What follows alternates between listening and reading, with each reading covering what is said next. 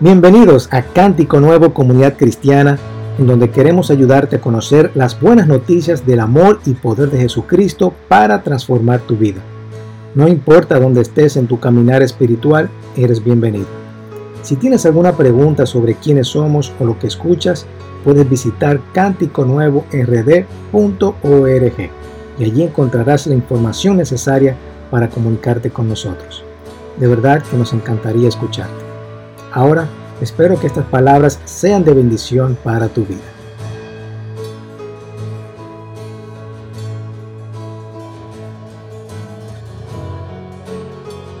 espero que sirva eh, de ánimo para cada uno de nosotros. Fíjense, mientras llegamos a este fin de año, evaluamos cómo ha sido nuestra jornada, cómo ha sido este año. Y muchos habrán pasado este año con grandes éxitos, otros con dificultades y desafíos. Yo me he visto en ambas, ¿verdad? Hemos visto éxito por un lado y hemos visto desafíos y dificultades por el otro.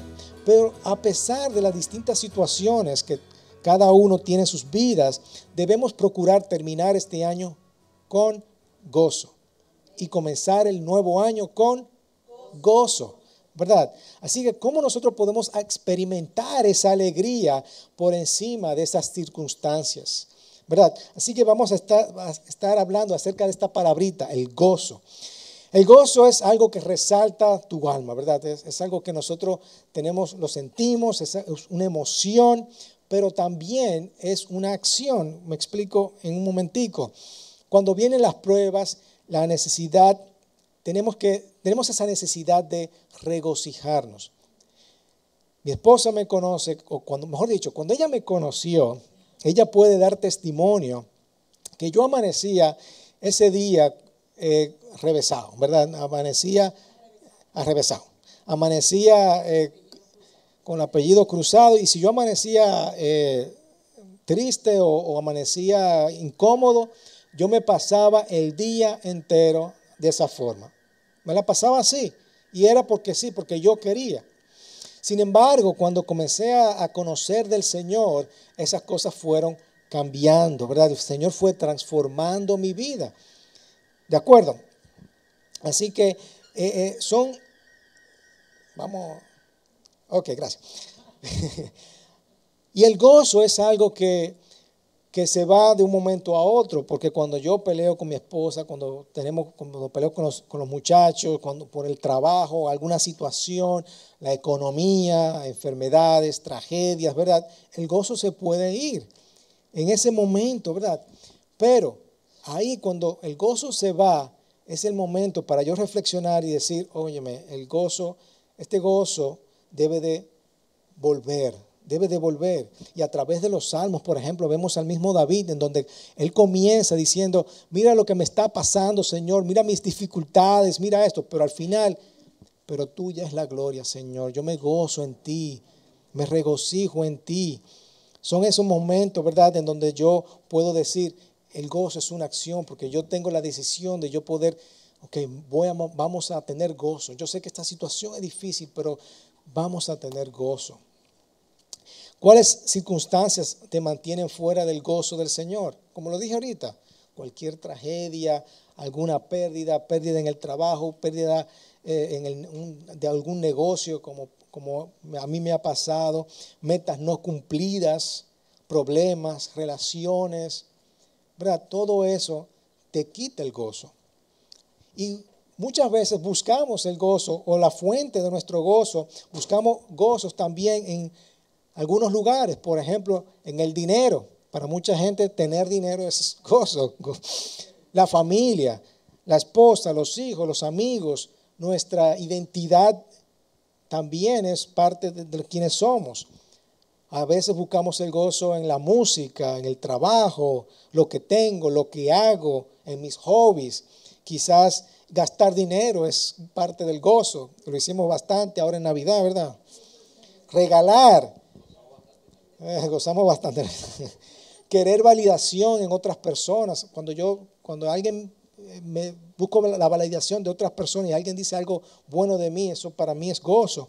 Lo que piensan otras personas de mí, todo eso buscamos gozo.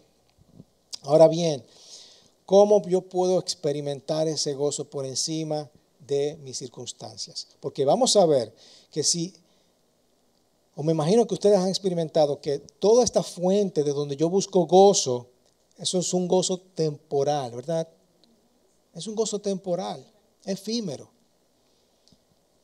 Si recuerdan la carta que le leí la, la semana pasada, cuando estábamos celebrando la Navidad, yo les leí una carta en donde decía un alemán que estaba preso porque era antinazi, lo metieron preso y le escribió una carta a su esposa y la primera línea era donde decía, eh, eh, esta Navidad vamos a experimentar una Navidad excepcionalmente buena. A pesar de su circunstancia, él estaba declarando, yo voy a, a experimentar una Navidad excepcionalmente buena. Él sabía lo que era el gozo, él sabía lo que era tener el gozo, no era su circunstancia lo que lo rodeaba, era su decisión de tener el gozo y obviamente aprendimos, ¿verdad?, que el gozo es estar en el Señor, esas buenas nuevas de salvación que trae al mundo, ese era el gozo que él tenía. Y también en el día de hoy vamos a ver cómo Pablo también es un perfecto ejemplo. Pablo le escribe al pueblo de Filipas una carta y él está también preso. Y él le dice, óyeme, regocíjense en el Señor. Regocíjense. Él podría haberse estado quejando, mira, estoy preso, hermanos, oren por mí. Pero él le escribe, regocíjense en el Señor.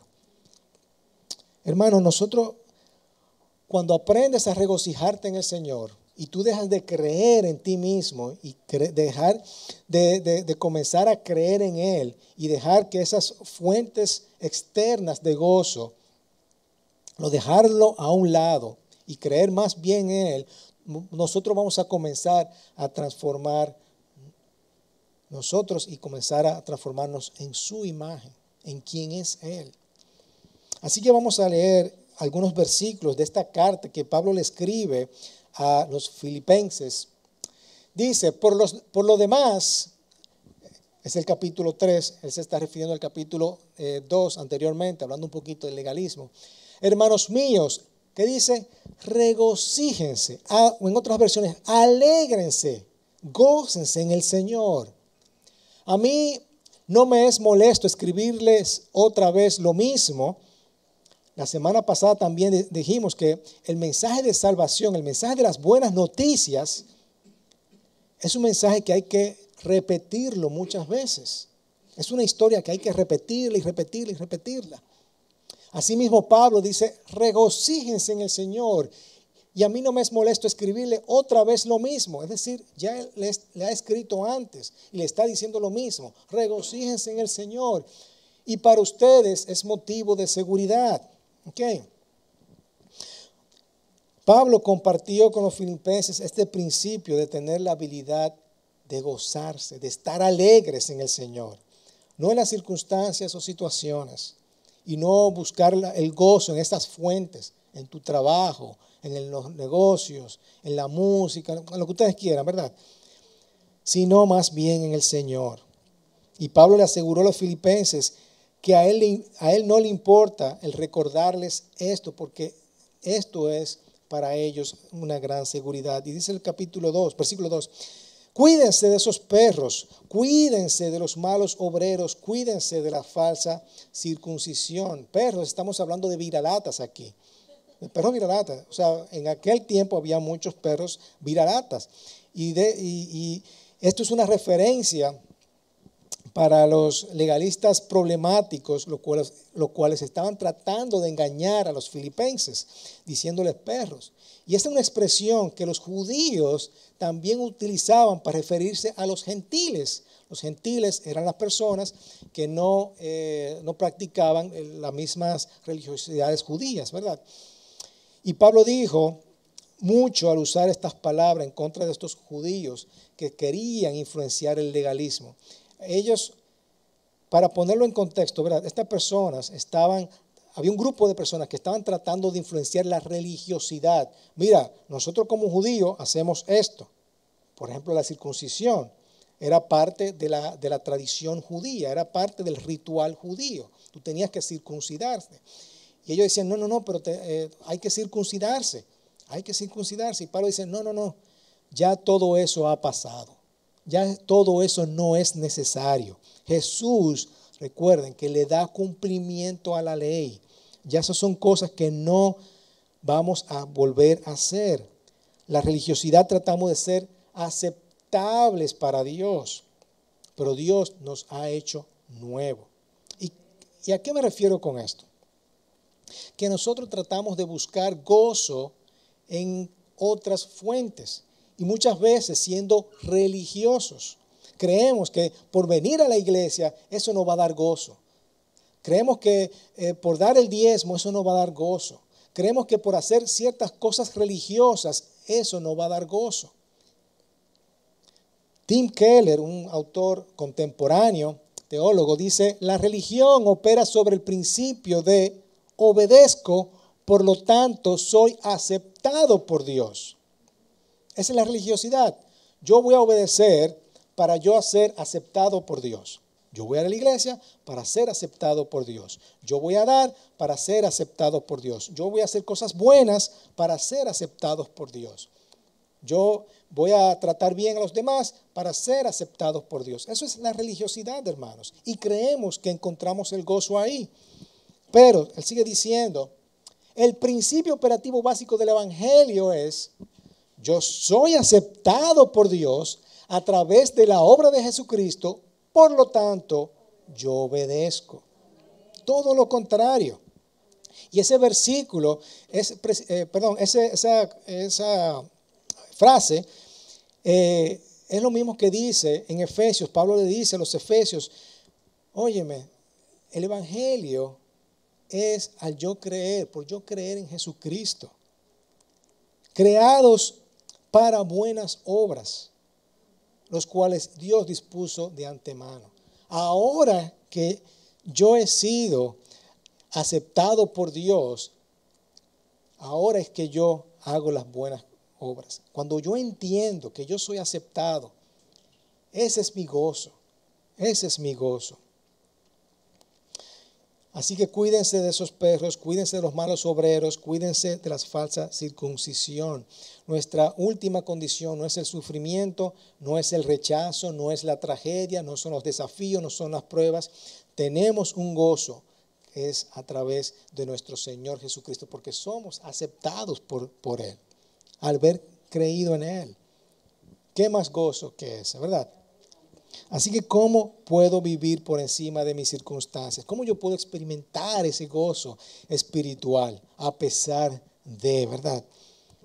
Pablo sigue diciendo en el versículo 3, porque nosotros somos la verdadera circuncisión. Estos judíos legalistas se consideraban que ellos, como los verdaderos personas que eran circuncidados delante de Dios. Pero Pablo declaró que él y sus seguidores, es decir, todos los que creen en Jesucristo como Señor y Salvador, son la verdadera circuncisión. Nosotros somos la verdadera circuncisión. Lo que hemos aceptado a Jesucristo como Rey y Salvador. Dice que adoremos en dónde? En el Espíritu de Dios y nos, nos gloriamos en Cristo Jesús, no poniendo la confianza en la carne. Es decir, adorar en el Espíritu adoramos en el Espíritu de Dios. El libro de los Hechos muestra cómo los apóstoles recibieron al Espíritu Santo y en donde fue una alegría inmensa, ¿verdad? Le dio, la habilidad de expresarse y podemos tener ese gozo a través del Espíritu Santo. Hermanos, yo no sé si tú has experimentado la llenura del Espíritu Santo, pero uno siente una paz, uno siente un gozo tremendo. Y dice la palabra que si queremos eh, recibir el Espíritu Santo, simplemente tenemos que pedirlo. Señor, lléname del Espíritu Santo. Lléname de tu espíritu, lléname de tu gozo. En momentos de dificultades, yo sé que ahí quizás tú arrodillado, llorando por lo que te está sucediendo, tú puedes decir, Señor, lléname de tu gozo. En medio de esta tristeza, ¿verdad? Así que podemos tener ese gozo y el Espíritu está en nosotros y porque somos templo del Espíritu de Dios. Hay eh, una, en las redes sociales veo a cada rato un, cuando los eh, guardias se van de, eh, para sus servicios y ellos eh, le dan la sorpresa de recibir, de, llegar, ¿verdad? Y, le dan la sorpresa a sus hijos. Los hijos van corriendo y con esa alegría, ¿verdad? Papi. O la esposa también que están sirviendo y reciben a su familia y le dan, lo, lo abrazan. Eso, ese es el gozo que, recibimos a nuestros, que, que el Señor nos abraza a cada uno de nosotros somos adoptados como sus hijos. Eso es de gozo, hermanos. Somos adoptados como sus hijos. Y cuando oramos a Dios podemos tener ese gozo a pesar de las pruebas, a pesar de las circunstancias.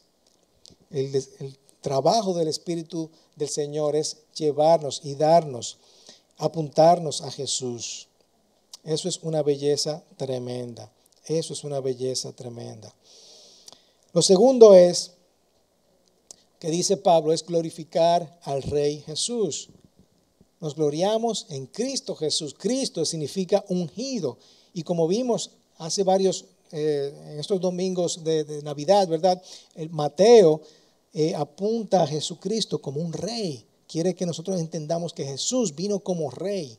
Así que podemos decir glorificar al Rey Jesús, al ungido, al Cristo, ¿verdad? No solamente adoramos en el Espíritu Santo, pero también damos gloria al Padre. Dando gloria al Padre. Y yo sé que muchas veces, en momentos difíciles, yo sé que es difícil decir, Señor, yo te doy gloria. Porque siempre pensamos, ¿y por qué a mí me pasa esto, verdad? Pero acuérdense, el gozo es una acción. Tenemos que buscar regocijarnos en el Señor. Déjame decirle un ejemplo también que le puede servir. Eh, cuando yo comencé a, en el ministerio, eh, yo, yo comencé a ser también religioso. Miren de qué forma uno puede ser religioso, ¿verdad?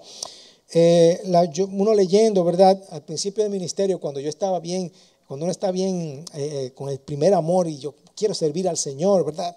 Y uno leía que Jesús limpió al leproso. Ah, no, yo quiero, eh, eh, Jesús extendió la mano, tocó al leproso, el leproso se sanó y quedó limpio. Y, wow, qué, qué, sorprendente eso. Entonces yo quiero buscar a personas que necesiten ser limpias y sanarlas. ¿Ok? Y yo, wow, y, pudimos, hicimos campaña de sanación y, hemos, y oramos por los enfermos y todo lo demás. Pero eso pasó y el gozo, ¿dónde está? fue momentáneo, fue efímero. Y luego también leí cuando él sanó el sordo y tartamudo. Y, y, wow, qué chulo. Jesús tomó a este sordo y tartamudo, lo llevó aparte, eh, le tocó la lengua con la saliva, eh, luego suspiró profundamente y dijo, éfata, que significa ábrete. Y, este, y la lengua, y él pudo... Eh, el tartamudo se pudo expresar y escuchó, wow, no, no, yo quiero ir a donde esta persona, orar por ella y hacer este milagro en las personas. O también leemos la multitud hambrienta, en donde con panes y peces, Él multiplicó esos panes y peces y le dio eh, comida a estas personas. Ah, no, no, pues, entonces eso es, lo que, eso es lo que voy a hacer. Vamos a buscar personas necesitadas para darle de comer. Y uno se siente bien cuando uno busca personas y le da de comer. Pero déjame decirte que es un gozo efímero. O también leemos cuando tomó al niño en su regazo. Esa es una de las escrituras, por cierto, cuando buscábamos a los niños del café hace varios años, lo traíamos del café para, para evangelizarlos. Y, y, leía estas escrituras donde Jesús puso a ese niño en su regazo y dijo, no, no, espérense, Deja a los niños tranquilos. Deja que los niños vengan a mí, ¿verdad? Pero eso fue un gozo efímero. O también leemos cuando perdonó a la adúltera. Tus pecados son perdonados. Ve y no peques más, le dijo Jesús. Ah, no, no, por eso es lo que vamos a hacer. Personas que necesitan escuchar las palabras, vamos a decirle, tus pecados son perdonados y escuchar lo que, escucha lo que Jesús puede hacer por ti. Eso sería chulísimo, ¿verdad? Y había un ministerio donde uno iba a, orarle y a, y a, predicarle el evangelio a las prostitutas. ¿Te acuerdas de eso? Pero todo eso era un gozo efímero. Pero luego uno lee Juan, donde Juan el Bautista le dice, Él es el que viene después de mí, a quien yo no soy digno de desatar la correa de la sandalia. Eso es Juan el Bautista refiriéndose a Jesús. Él, a Él es el que ustedes tienen que seguir. Uno trata de ser Jesús en medio de todo eso, ser religioso, ¿verdad? Y creer que todo eso te va a llenar, llevar, llenar de gozo. Y eso está muy bien, ¿verdad? Todo lo que leí está bien y es bueno hacerlo. Pero eso es un gozo efímero, hermanos. Y queremos, muy, queremos tratar de ser religiosos y creemos, creemos que esas cosas nos van a llenar de gozo y de satisfacción. Y vuelvo y repito, está bien, pero no nos podemos poner del lado de Jesús. No depende de mí, depende de Él. Y ahí es donde uno tiene que dar gloria al Padre, gloria al Rey. No celebrar quiénes somos y lo que hemos hecho, sino lo que Jesús ha hecho. Cuando leemos la Biblia, a veces yo me pongo del lado de Jesús. Wow, sí, qué chulo. Eh, poder ayudar a esas personas, poder, poder orar por los enfermos. Pero qué tal si nos ponemos del lado del pecador, ¿verdad? Del hambriento, del pobre, del necesitado. Cuando ahí es donde vamos a comenzar a decir, mira lo bueno que es Dios. Mira lo bueno y lo maravilloso que es Dios. Así que es hora de nosotros enfocarnos menos en tratar de ser Jesús y comencemos a ser simplemente más como Jesús. Como Jesús. Dice en primera de Juan, amados, Ahora somos hijos de Dios y aún no se ha manifestado lo que habremos de ser. Pero sabemos que cuando Cristo se manifieste, seremos semejantes a Él. Vamos a ser semejantes a Dios. Ese es nuestro trabajo, eh, irnos perfeccionando día a día. Cuando glorifico a Él, vamos a, vamos a ser más como Él. Vuelvo y repito, cuando tú aprendes a regocijarte en el Señor, deja de creer en ti mismo y comienzas a creer en Él, vas a comenzar a transformarte en su imagen. Amén. Y lo tercero que dice Pablo es no poner confianza en la carne, en la carne. Porque nosotros somos la verdadera circuncisión que adoramos en el Espíritu de Dios y, no, y nos gloriamos en Cristo Jesús, no poniendo la confianza en la carne en lo que yo quiero. Y el perfecto ejemplo es eh, ahora los 21 días de, ayuno y oración. Si, si nosotros realmente eh, ponemos a un lado esas cosas que tanto nos gustan, vamos a ver lo que es sacrificar la carne. Y ahí es donde nosotros vamos a, a entrar. Señor, ese es tu gozo. Ese es el gozo del Señor. C.S. Lewis, otro autor teólogo, ese ya más viejito, ¿verdad?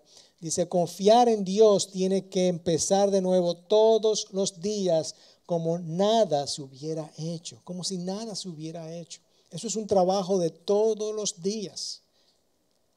Confiar en el Señor y depositar toda mi confianza en Él, eso es un trabajo de todos los días, hermanos. Yo sé que muchas veces encontrar ese gozo no es fácil. No es fácil, pero mi, ánimo para ustedes en el día de hoy, terminando el año y comenzando uno nuevo, es que aprendamos a mantenernos en el gozo del Señor. Vamos a alegrarnos, vamos a regocijarnos en el gozo del Señor. El plan de acción para nosotros es precisamente eso. Alégrate en el Señor. Alégrate en el Señor. Pedro lo pone de esta forma. Él está hablando de las pruebas, ¿verdad? Dice, regocijen grandemente, aunque ahora, por un poco tiempo, si es necesario, sean afligidos por diversas pruebas, para que la prueba de la fe de ustedes, más preciosa que el oro que perece, aunque probado por fuego, se haya resultado en alabanza, gloria y honor en la revelación de Jesucristo. A pesar de nuestras pruebas, nosotros podamos gloriarnos en Jesús. Y fíjense lo que dice, a quien no hemos visto, a Cristo no lo hemos visto, pero creemos en Él. Creemos en Él, porque el Espíritu Santo está Hay algo en nosotros, hay algo en nosotros que dice, sí, hay un Jesucristo. Y se regocijan grandemente con gozo inefable y lleno de gloria. Amén. Qué bonito es nosotros poder contar con la presencia del Señor en nuestras vidas. Y qué bonito nosotros poder decir, wow, hay esa esperanza, que a pesar de, yo me puedo glorificar en mi Dios. A través del Espíritu Santo, glorificando a mi Dios y yo dejando a mi carne a un lado. Porque cuando yo aprendo a regocijar, a regocijarme en el Señor y dejo de creer en mí mismo y comenzar a creer en Él, voy a transformarme en su imagen. Amén. Amén. Vamos a orar. Padre Santo, te alabamos y te bendecimos en esta noche, Señor. Gracias, Señor, porque nosotros podemos, tú nos enseñaste que ya la, lo que yo haga, nada te va a agradar. Lo que te va a agradar es simplemente yo decirte, Señor, yo te acepto como Señor y Salvador en esta noche. Así que, Padre, primeramente te quiero pedir que el Espíritu Santo sea derramado sobre cada uno de nosotros. Y yo te doy gloria a ti, Padre Santo. Yo te doy gloria a ti, Señor. No por lo que yo he hecho ni por lo que tú has hecho en mi vida, sino porque tú eres Dios, tú eres Rey. Tú lo mereces, Señor. Gracias, Señor, por todas las cosas que tú has hecho conmigo, Señor. Yo en esta noche quiero eh, eh, dejar mi carne a un lado, Padre Santo. Quiero humillarme delante de ti, Señor Jesús, y las cosas que no te agradan, dejarlas a un lado, Padre Santo. Yo quiero terminar este año bien y quiero comenzar el año mejor.